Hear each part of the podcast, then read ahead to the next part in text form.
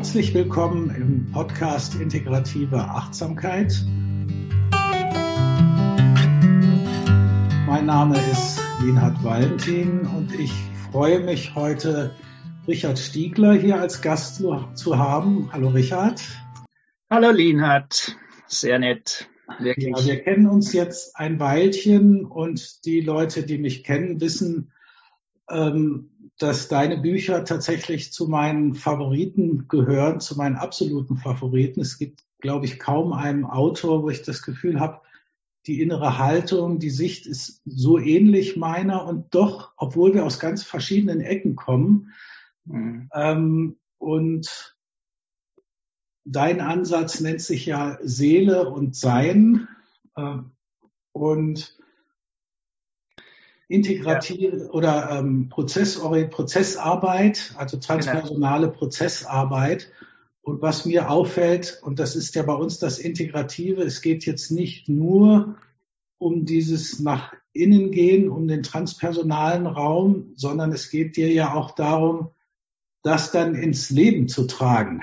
Äh, also dieses dass die Person, die Persönlichkeit nicht ausgeklammert wird oder hinderlich ist. Das Ego muss abgetötet werden, sondern bei dir geht es auch ganz klar um die Integration. Und von daher würde ich aber doch gerne anfangen, ähm, so was ist denn dein spiritueller Ursprung oder die Quellen, aus denen du schöpfst, wo du hergekommen bist? Hm. Also wenn du nach dem spirituellen Ursprung fragst, da gibt's ja natürlich verschiedene Einflüsse für meine Arbeit, ja, aber den spirituellen, ähm, die Wurzeln davon. Ich meine, ich komme einerseits tatsächlich aus einer Familie, äh, wo das katholische, also einen katholischen Hintergrund war und wo das auch sehr, ich würde mal sagen, tatsächlich in einer guten Weise gelebt wurde. Mhm. Also es war nicht nur äh, sonntags brav in die Kirche gehen, sondern ich sage mal die Ethik äh, und ähm, ich glaube, dass es da wirklich einen Hintergrund gibt, der mich immer berührt hat und, und tatsächlich auch äh, dann in der, in der Jugend, in der Pubertät, wo ich natürlich in dieser wilden Zeit auch war damals, ähm, da war ich noch, noch mal ganz anders am Suchen tatsächlich, äh, wie das, was ich da vorgefunden habe. Und da habe hab ich natürlich dann damals auch sehr, also das, was ich eigentlich gesucht habe, habe ich dann wirklich in dieser traditionellen katholischen Kirche auch nicht gefunden. Und letztendlich hat mich diese Suche dann dazu geführt, äh, zum einen, dass ich zur Psychologie gekommen bin. Mhm. Das war allerdings ein wirklich großer Glücksfall, muss ich wirklich sagen. Also ich glaube, der Glücksfall meines Lebens schlechthin. Mich hat mit Anfang 20 jemand mitgenommen zu einer äh, Selbsterfahrungsgruppe, Bioenergetikgruppe mit einem alten, erfahrenen Therapeuten. Und ich bin, ich wusste ja überhaupt nicht, was Psychotherapie ist oder was, äh, was irgendwie in so einer Gruppe stattfindet. Wirklich null Idee und hatte auch in meinem, in meiner Familie da überhaupt keine Bezüge. Und ich bin da in diese Gruppe gekommen und ich wusste noch am ersten Abend, das ist mein Leben. Es war ein, ein Initialerlebnis, wie ich es, glaube ich, später nie mehr in der Form erfahren habe. Ich wusste, es ist wie wenn jemand einen Vorhang wegzieht und sagt, das bist du. War mhm. unglaublich. Also diese, diese Atmosphäre in dieser Gruppe, diese, diese Möglichkeit mit, was weiß ich, das war eine große Gruppe, ich glaube knapp 30 Leute oder so, in einer so authentischen Begegnung zu sein.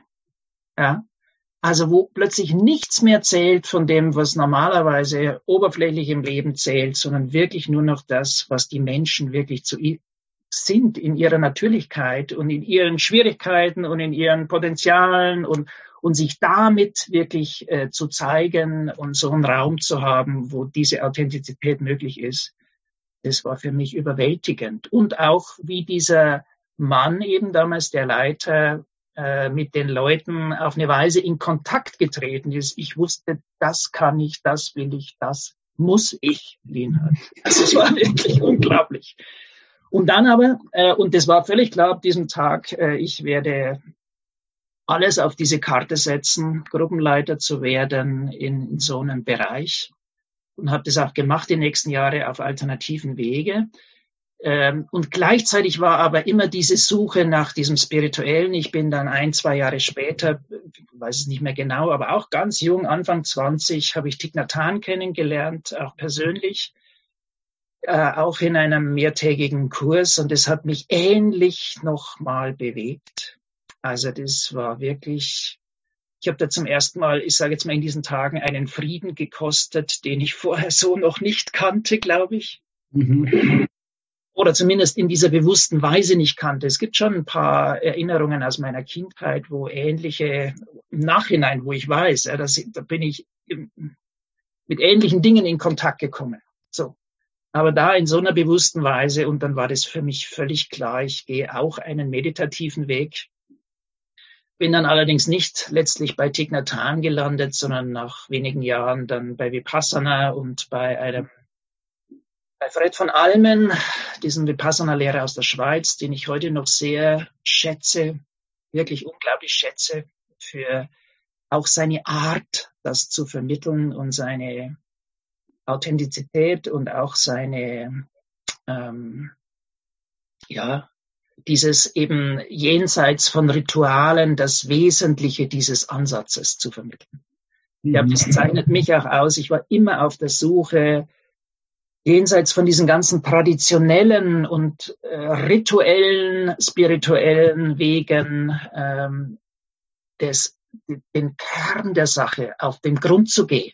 Um was geht's da wirklich zu innerst? Das war immer, immer mein Anliegen. Also wie dieses, dieses, das Leben und auch diese spirituellen Dimensionen so in, in, sein, in, in ihren Wurzeln zu verstehen, will ich gar nicht sagen, zu innerst irgendwie zu durchdringen. Ich kann es gar nicht anders.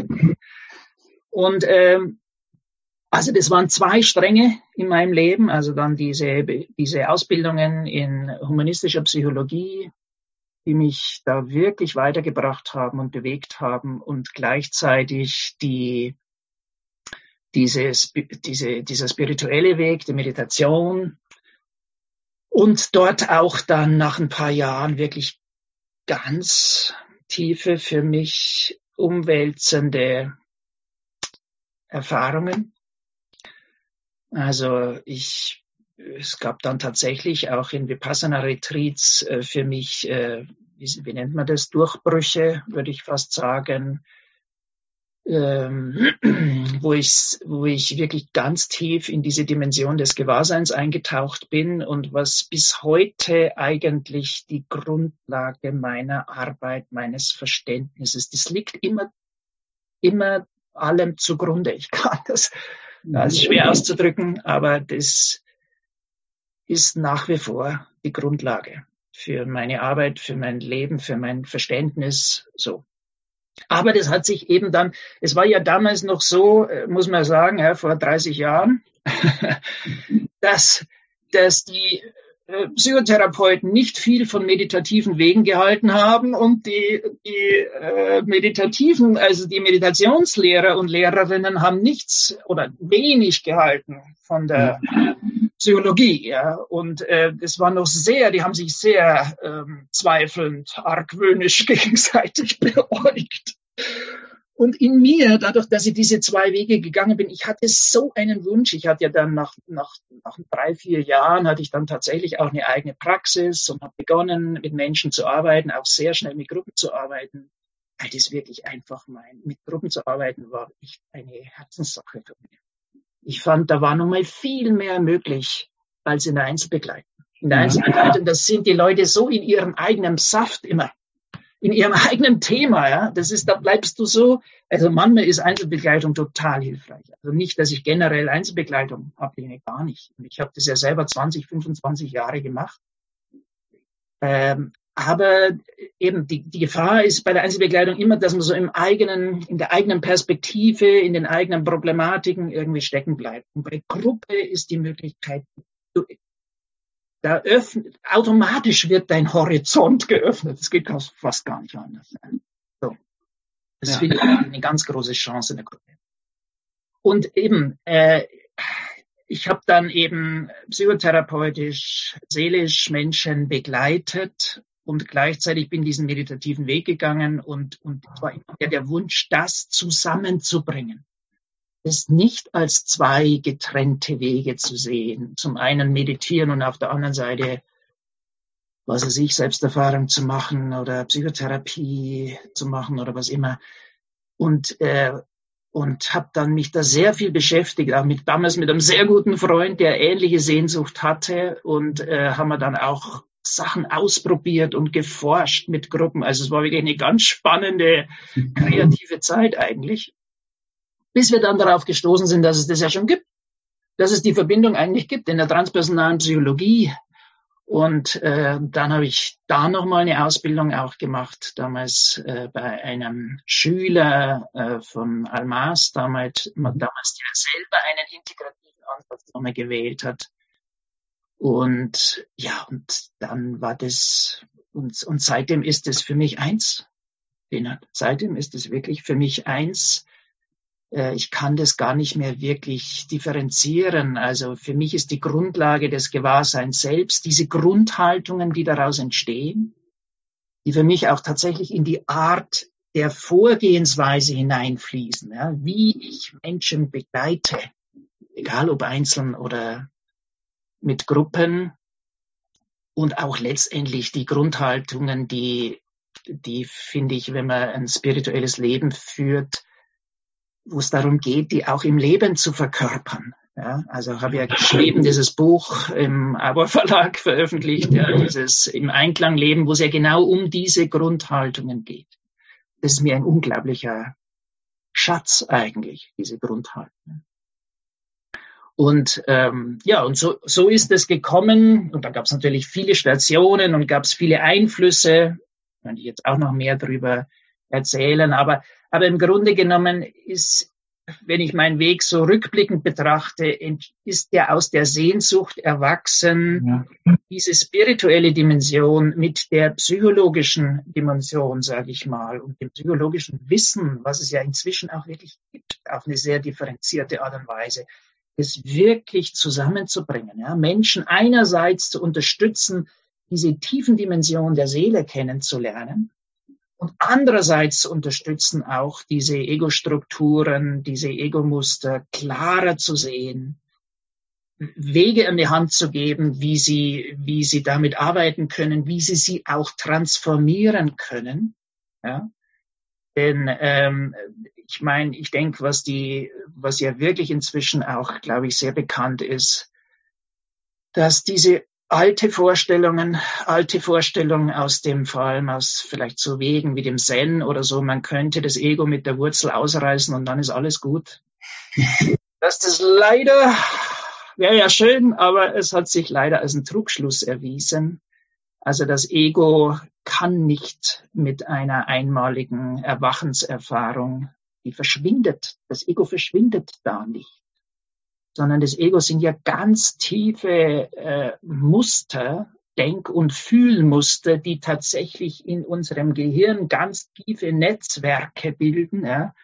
Und äh, natürlich kann ich, kann ich, wenn ich in einen veränderten Bewusstseinszustand gehe, in einen Zustand kommen, in einer absoluten Ichlosigkeit. In dem Moment sind alle Ego-Strukturen tatsächlich außer Kraft gesetzt. Ja, keine Frage.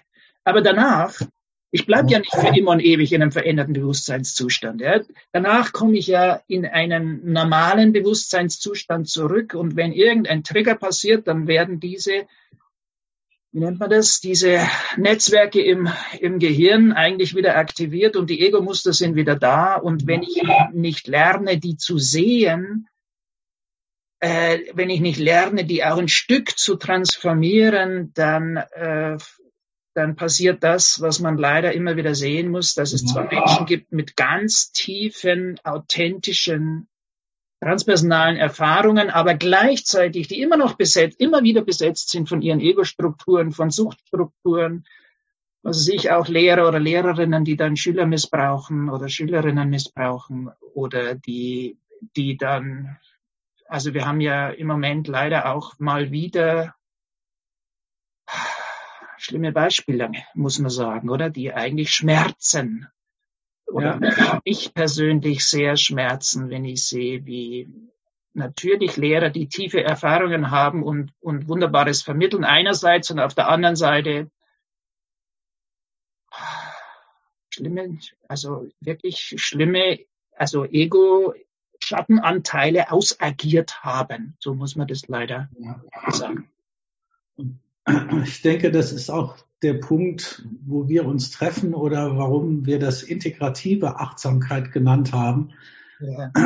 Das, ähm, das Ganze eben nicht so eine einseitige Entwicklung gibt, dass wir quasi Anteile in den Schatten drängen, die dann aber in bestimmten Situationen die Führung übernehmen sozusagen und die Menschen Dinge machen lassen, wo man denkt, gibt's das denn überhaupt? Also wie kann jemand, der so weise in mancher Hinsicht ist, dann wiederum solche Dinge tun? Und ich denke, solange wir in der Welt sind, wenn wir jetzt nicht in der Welt wären, dann würden diese Muster wahrscheinlich auch gar nicht zum Zuge kommen. Das ist etwas, was ich in Retreat sehe. Also im Retreat sind wir ja auch abgeschirmt von allem, da können wir schön sinken und das ist ja auch wunderbar.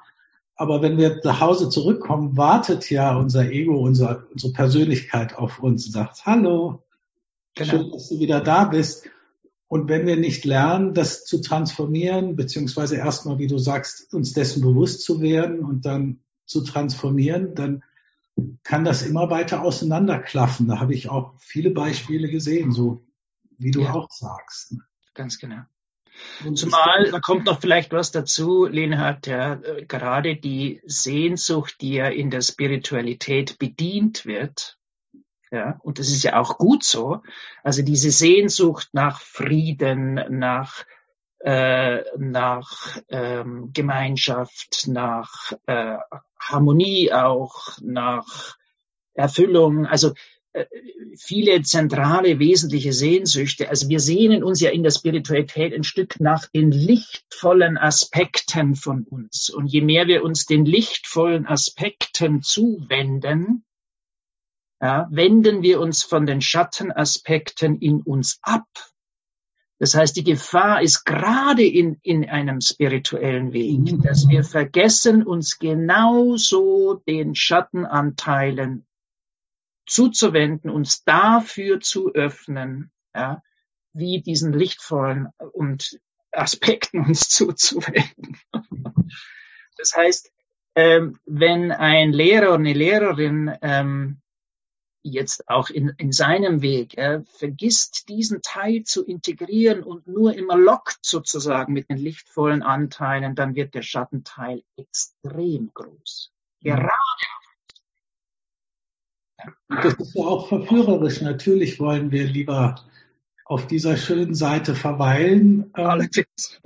Auf der anderen Seite ist meine Erfahrung jetzt auch durch den Kontakt mit diesem Internal Family Systems Ansatz, ich weiß nicht, ob ja, das sagt, ja. Ähm, wo es ja noch mehr darum geht, tatsächlich äh, statt zu versuchen, diese schwierigeren, ungewünschten Anteile von uns zu verdrängen oder loszuwerden, ja. uns ihnen zu öffnen, äh, neugierig zu werden, was ihre Funktion ist, was, was eigentlich ihre Absicht ist und sie dadurch mit der Zeit zu integrieren. Und da fällt mir immer der Rilke ein, der ja irgendwo sinngemäß gesagt hat, vielleicht stellt sich ja heraus, dass unsere Drachen, unsere Inneren in Wahrheit Prinzessinnen sind, die darauf warten, dass wir mutig genug sind, ja. äh, uns ihm zuzuwenden. Und das, da habe ich mal wieder gedacht, der Rilke, das ist wirklich der Hammer, was der zum ja. Teil für eine tiefe Einsicht gehabt hat in diese wirkliche Menschwerdung, möchte ich mal sagen. Ne? Weil nur im spirituellen Raum,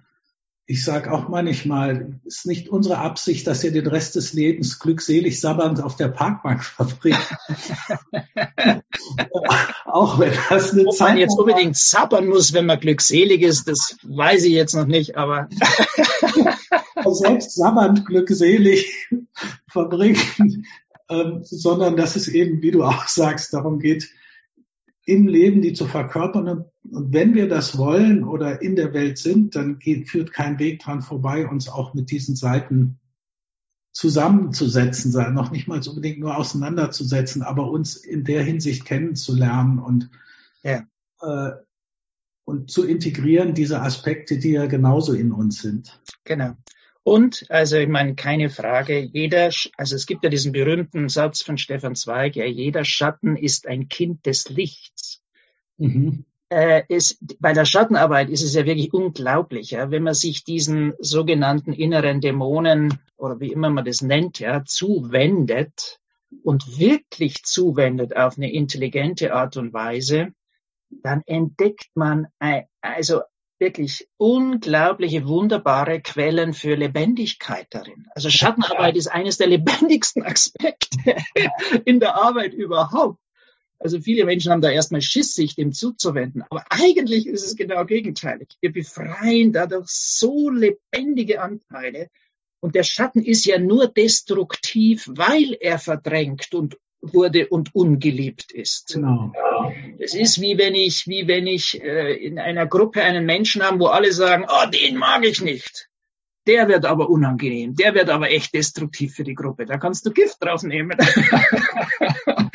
in dem Moment, wo man sich dem wirklich neu zuwendet, ja, und hört und versteht, was der zu innerst eigentlich für ein Anliegen hat, für ja. die Gruppe, für die Ganzheit des Systems. Ja, das ist ja diese innere Familienarbeit. Äh, ja. In dem Moment kann man überhaupt erst sehen, ja, was für eine Qualität da drin steckt. Und wenn man die dann zu, äh, zu sich nimmt, eben, da ist ganz viel Lebendigkeit gebunden, die eigentlich einem dann wieder äh, zufließt ja, und zur Verfügung steht. Ja. Also man wird dadurch nicht destruktiver, sondern im Gegenteil. genau. Und man wird auch nicht von ihnen überwältigt, ne, sondern wie gesagt, äh, ganz genau. Es, es macht Sinn, sich da ähm, gut ich sage ja immer, ja, ich sage ja immer bei Schattenanteilen, ja, das ist wie wenn jemand äh, vor, vor, also am, am, am Ufer steht vom Meer, ja, und wenn jemand, äh, wenn etwas im Schatten liegt, dann schaue ich da natürlich nicht hin, ja, weil da will ich natürlich nicht hinschauen. So. Und dann, dann drehe ich mich nicht um, wenn die Welle von hinten kommt. ja. Und entsprechend macht's irgendwann Klatsch und die Welle hat mich überflutet und ich lieg, lieg völlig zerzaust am Sand äh, äh, auf, dem Strand. Ja? So. Dagegen, wenn ich, wenn ich den Schattenanteil sehen kann, wenn ich mich dem zuwenden kann, dann kann ich sehen, wie die Welle sich aufbaut. Und ich habe noch viele, viele Möglichkeiten, mich darauf intelligent zu beziehen. Ja. Und äh, insofern, das macht total Sinn. In dem Moment, wo ich, wo ich, wo das noch sozusagen verdrängt ist, der Anteil, gibt es entweder er ist nicht da oder er überwältigt mich. Also dieses Digitale, aus an. Ja. So, in dem Moment, wo ich wirklich einen Zugang habe dazu, ja, kann ich mich wirklich darum kümmern? Ja? Kann ich damit in der jeweiligen Situation intelligent für mich und für die andere Person umgehen? Es entsteht eine völlig andere Freiheit. Das erinnert mich daran, du weißt ja, dass eins meiner Hauptanliegen ist, so neue Wege im Leben mit Kindern zu finden. Ja. Und die Erfahrung ist ja, dass gerade Kinder, die eigenen Kinder vor allen Dingen, in uns solche Schatten aktiv werden lassen, von denen wir gar nichts wussten, dass die irgendwie da waren. Ähm, Wie war? dass es kaum jemanden gibt, der uns so an den Rand des Wahnsinns und darüber hinausbringen kann. Und von daher finde ich, dass so eine Arbeit vor allen Dingen für Eltern fast unerlässlich ist. Ja. Ähm, und das ist ja auch, was sich bei uns bei mit Kindern wachsen findet, sind vor allen Dingen die Eltern, die ja die ganzen, zum Glück inzwischen die Bestseller, alles Bücher sind, die nicht mehr diese alte Haltung Kindern gegenüber, sondern ja. schon eine ganz andere Haltung vermitteln, aber trotzdem in, in Stresssituationen, wo eben solche alten Schatten, sage ich jetzt einfach mal, getriggert werden, ähm, wir alles vergessen, was eigentlich unsere Absicht ist und dann von solchen Dämonen überwältigt werden und Dinge tun, die uns hinterher leid tun. Und von daher merke ich, dass gerade Eltern, die auf einem solchen Weg sind, aus der Liebe zu ihren Kindern heraus durchaus bereit sind, sich auch diesen Schattenseiten dann zu stellen. Ja. Dann sind einfach wunderbare Prozesse möglich. Ja, ganz genau.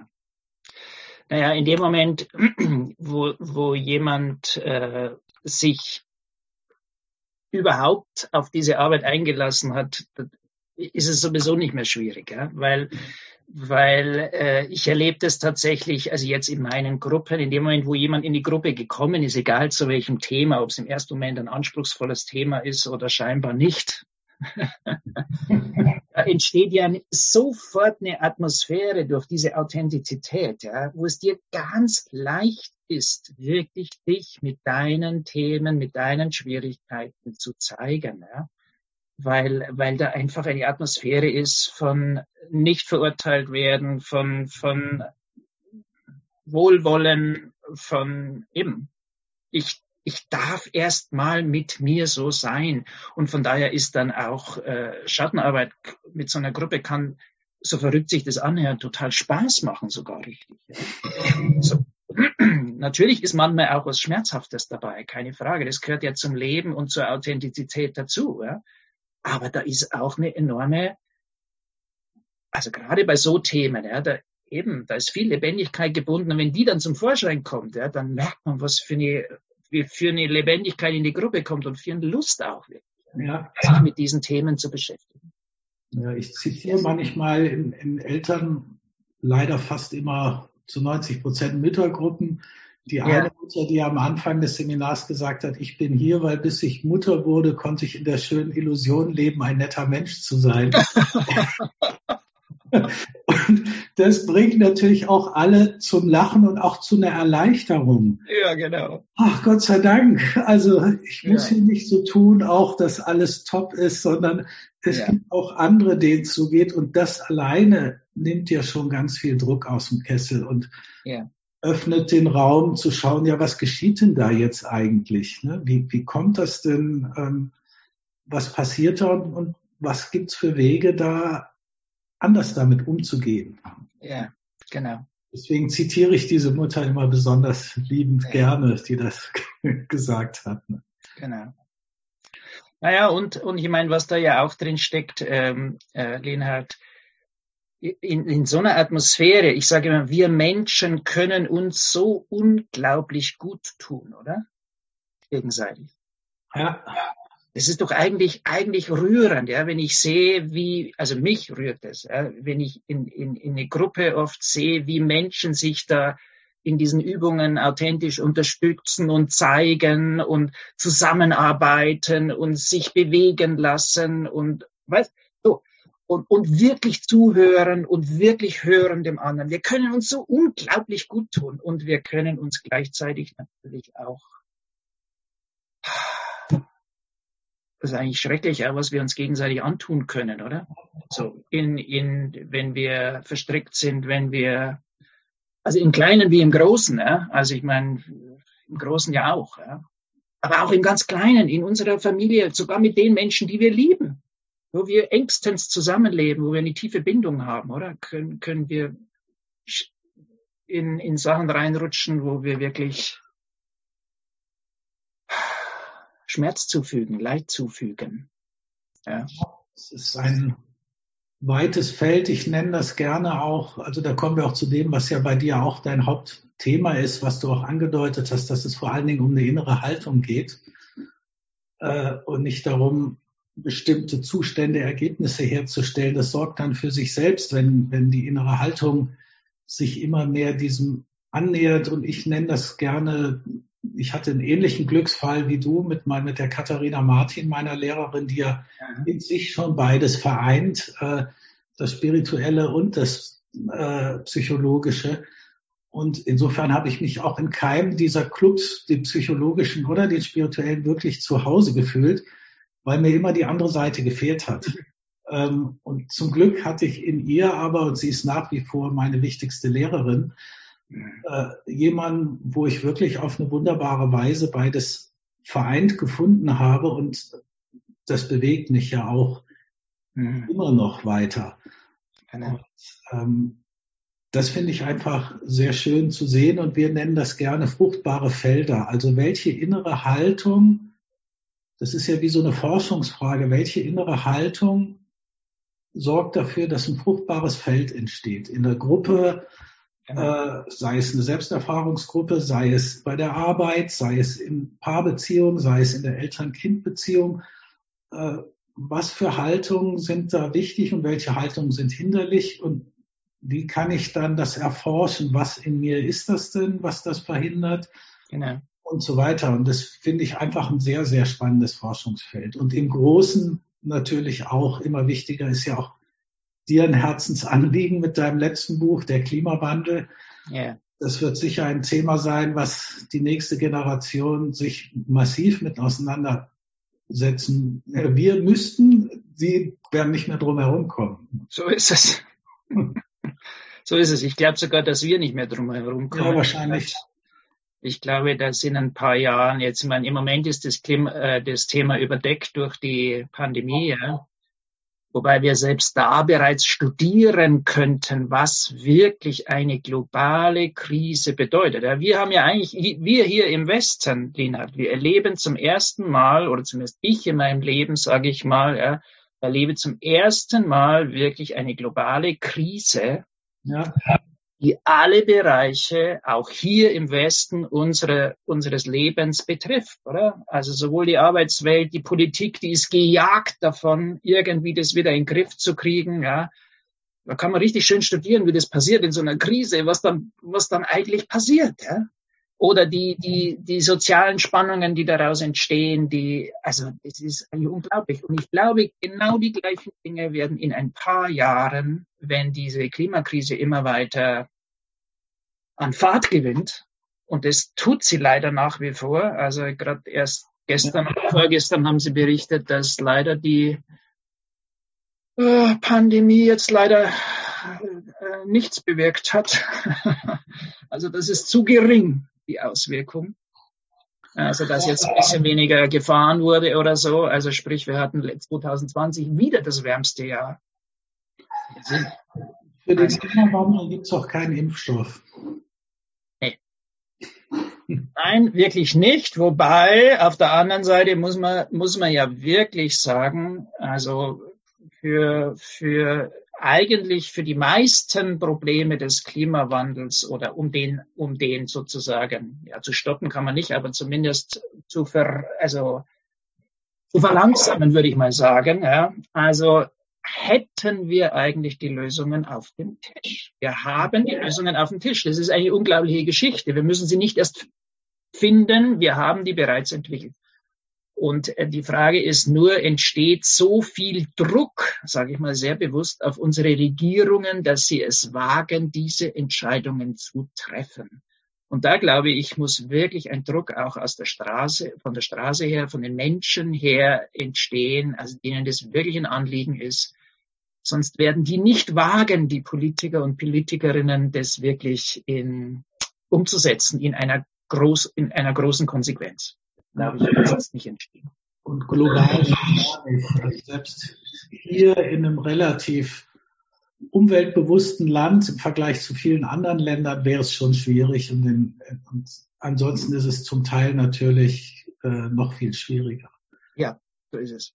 Gut, ich würde gern noch auf einen Aspekt eingehen. Ähm, du verwendest ja Seele und Sein, also das, über Sein meine Schule, ja, meine Bewusstseinsschule heißt Seele und Sein. Ja. Ja. Mein Ansatz heißt transpersonale Prozessarbeit. Aber die Schule habe ich Seele und Sein genannt, weil das die zwei zentralsten Aspekte sind, die meine Arbeit ausmachen. Eben die Seele als, wie soll man sagen, als mal ganz blödes Werkstoff. und das Sein, also ich meine damit tatsächlich diese Dimension des Gewahrseins. Mhm. Beides steht im Zentrum meiner Arbeit. Und gerade ähm, bei Buddhisten stößt ja der Begriff Seele manchmal auf verzogene Gesichter, weil sie das gleich als so diesen ja. ewigen Kern sehen. Und mir gefällt ja. deine Definition von Seele eigentlich ganz besonders gut. Ähm, ich kenne es ähnlich auch, wenn, wenn ich vom wahren Selbst manchmal gesprochen wird. Das kann, ist dann ja. fast synonym mit dem, was du mit Seele meinst. Willst du vielleicht kurz nochmal jetzt auch für unsere Zuhörenden sagen, was dein Verständnis von Seele ist, wenn es ja zumal jetzt noch sozusagen dein ja. Hauptpunkt Seele und Sein und dann vielleicht auch zum Sein nochmal. Ja. Also das, was im Buddhismus ja das wahre Selbst genannt wird, das würde ich unter Sein subsumieren und genau. äh, Das ist wie sozusagen der Seelengrund, aus dem alles erwächst. Das ist dieser Raum des Bewusstseins oder wie ich das gerne nenne, das Gewahrsein und auch im buddhistischen Kontext diesen Ausdruck. Ja.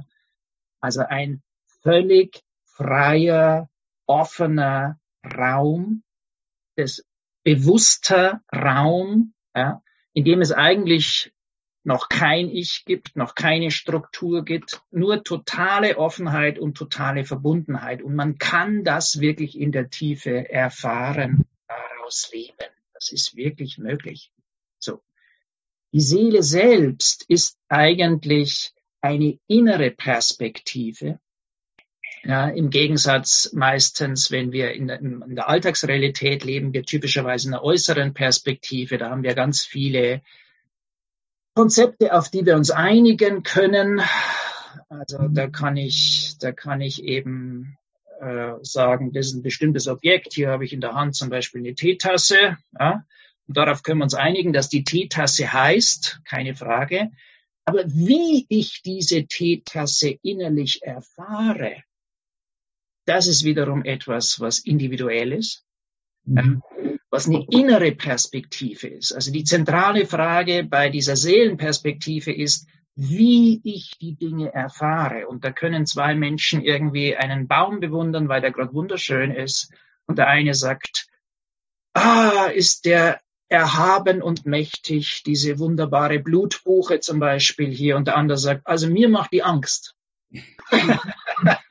Mir ist die zu groß. Ich halte mich lieber an die Gänseblümchen da. Das spricht mich viel mehr an, oder? Das heißt, wie wir die Dinge erfahren, ist, ist, ist eine völlig andere Perspektive als das, was, wie wir sie definieren nach außen und wie wir uns normalerweise, üblicherweise im Alltag verständigen. Da verständigen wir uns über diese Konzepte. Ja? Und wenn wir da tiefer hineingehen, wie wir die Dinge erfahren, auch im gegenwärtigen Erleben, dann merken wir, hier gibt's eine, hier gibt's eine Dimension, hier gibt's eine innere Welt, könnte man sagen, die ist völlig anders wie die äußere Welt des mhm. Alltags. Die ist einfach völlig anders. Aber ähm, in der äußeren Welt des Alltags, da habe ich meinen Körper, da habe ich ganz bestimmte Objekte, da kann ich zum Beispiel nicht fliegen, oder? Mhm.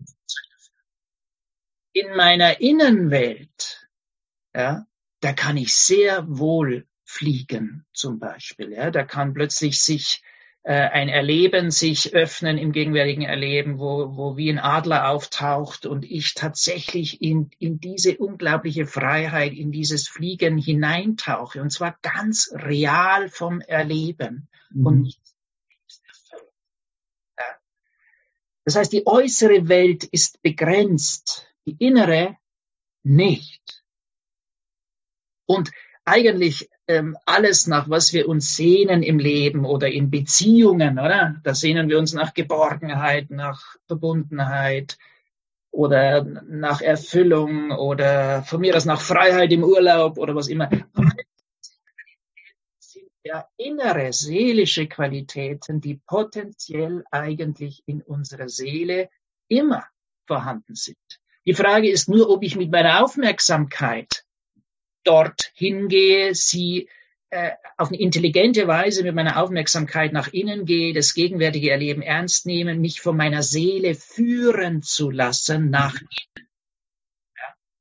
Und, und äh, das kann man lernen. Das ist das, was ich inneres Erforschen nenne. Das ist eine ganz bestimmte Praxis, tatsächlich das gegenwärtige Erleben auftauchen zu lassen, es differenziert wahrzunehmen und dann in zentrale, in so Schlüsselmomente, die dann auftauchen, dort hineinzutauchen mit dem Erleben. Und dann tauchen wir sehr tief nach innen und es tauchen genau die seelischen Ressourcen auf, auch die Heilungsressourcen, die wir eigentlich zu innerst brauchen, sind nicht draußen, die sind nicht im Urlaub in, die sind in uns potenziell da.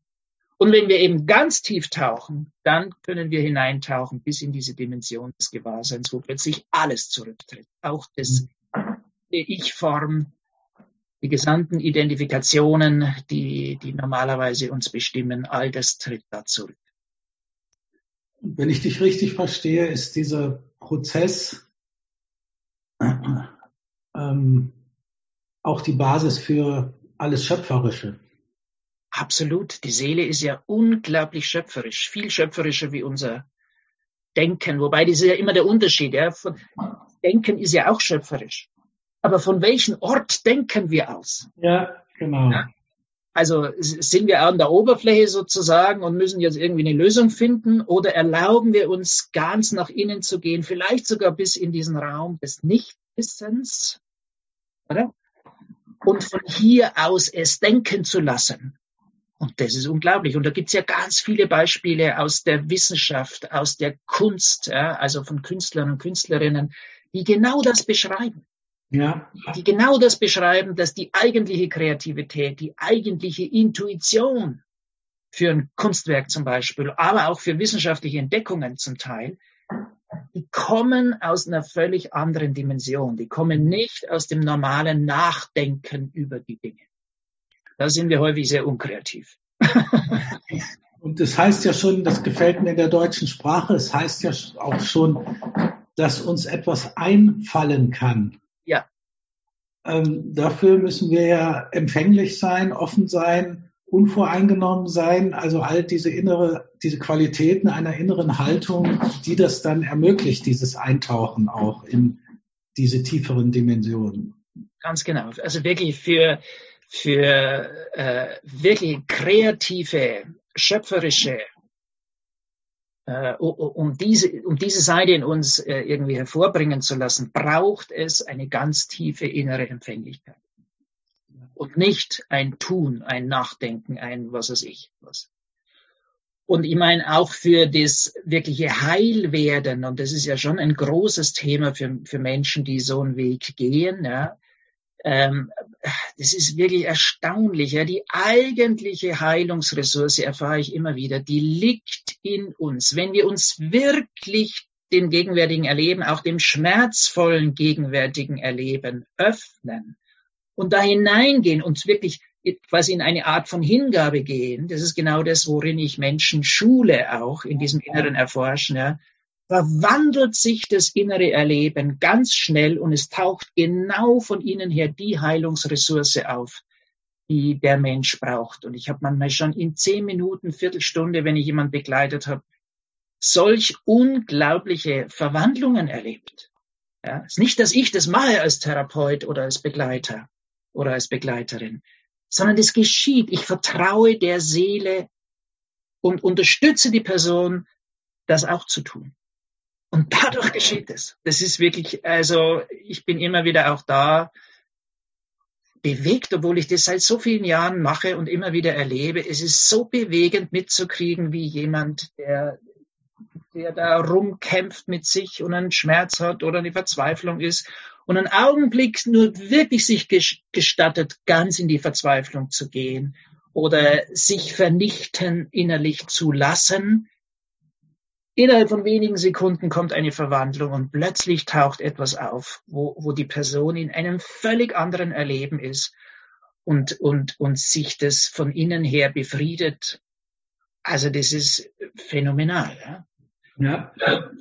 Also da, ja, und das ist wirklich wunderschön, muss ich auch sagen, als Begleiter oder Begleiterin solche Prozesse auf diese Art und Weise begleiten zu müssen, äh, zu können, zu dürfen, ohne dass wir diesen alten Weg gehen, den ich natürlich ursprünglich auch gelernt habe, immer über die Tiefenpsychologie, also immer in die alten Geschichten rein und immer in ja, durcharbeiten und, und mit dem inneren Kind arbeiten und alles.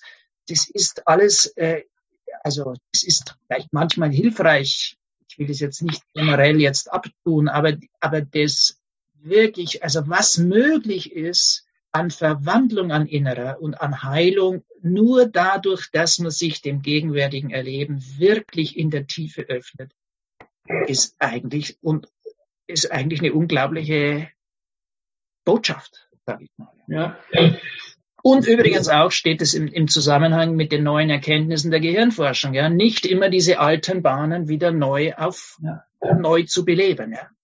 Sondern es ist wie, wenn, wie, mit dieser Arbeit ist es wie, selbst wenn jemand mit einem schmerzhaften Erleben arbeitet, wie wenn er kurz diese alte Bahn aufruft, aber nur um sie, um neue Verknüpfungen zu machen in eine, in eine, in ein heilsames Erleben hinein. Ja. Und damit wird ja quasi diese Verknüpfung, diese, diese alte Struktur aufgerufen, um sofort irgendwie da neue Verknüpfungen zu bilden.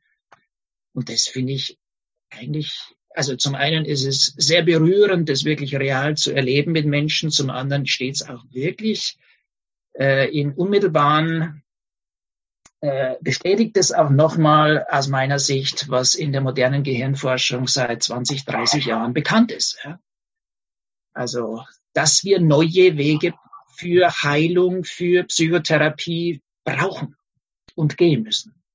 Das ist für mich auch nochmal eine Parallele sehe zwischen uns, ist dieses tiefe Vertrauen in die Selbstorganisation.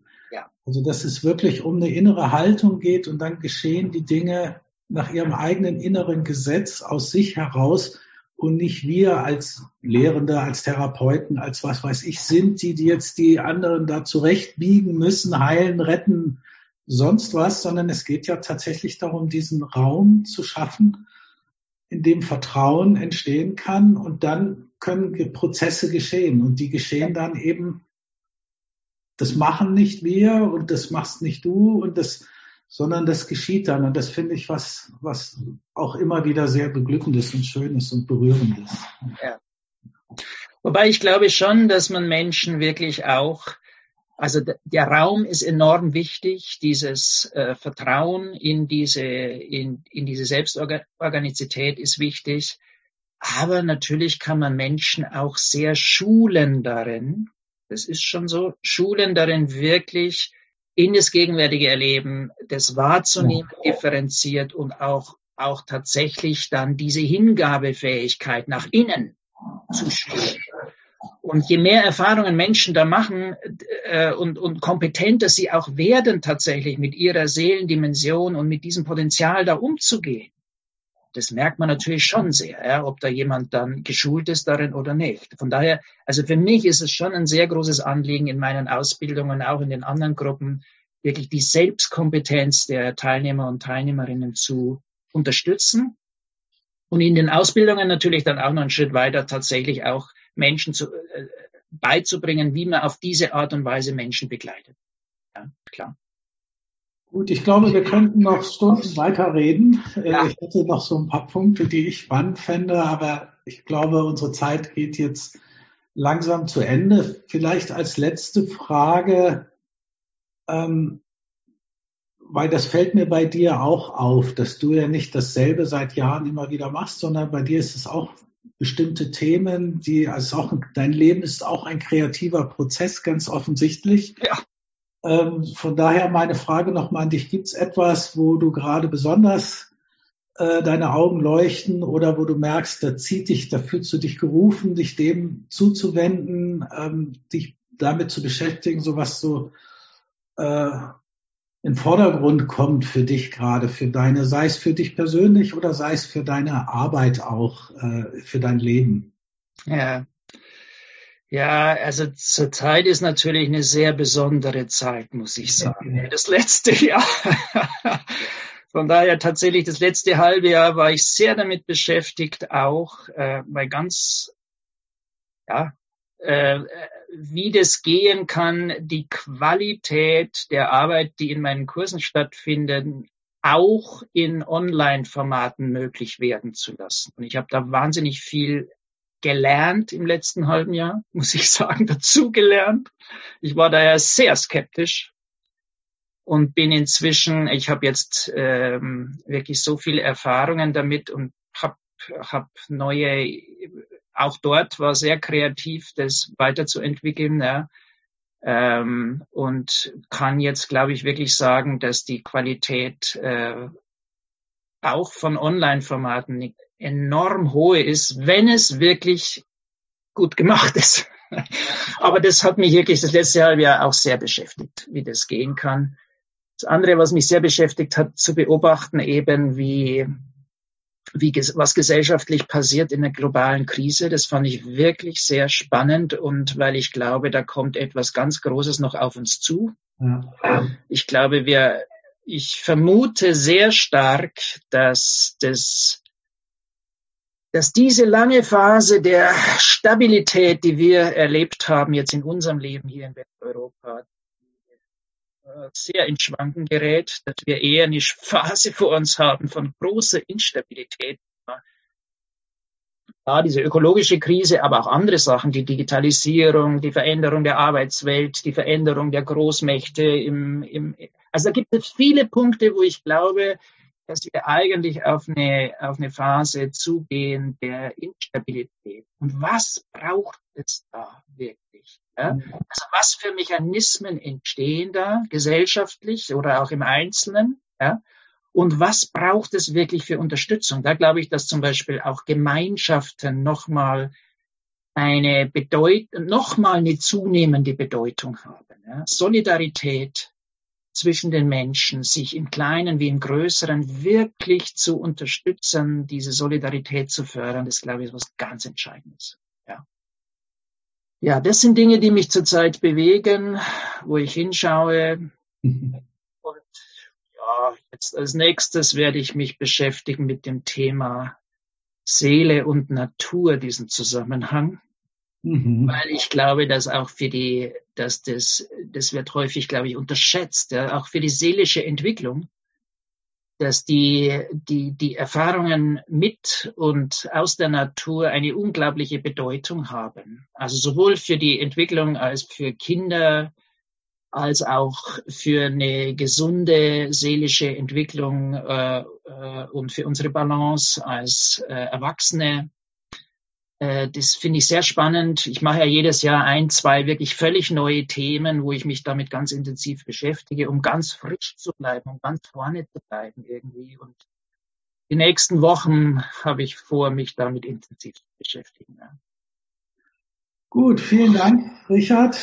Alles Gute dir weiterhin. Und vielen Dank auch. Vielleicht treffen wir uns ja nochmal hier oder im Online-Center von Arbor für weitere Gespräche. Ähm, Sehr gerne. Mach's gut und vielen Dank auch euch Zuhörenden, Zuhörerinnen, Zuhörern und ich hoffe, ihr seid ähnlich inspiriert worden wie ich mal wieder. Ich, äh, also noch einmal vielen Dank, Richard und tschüss, bis demnächst. Ja, tschüss, danke.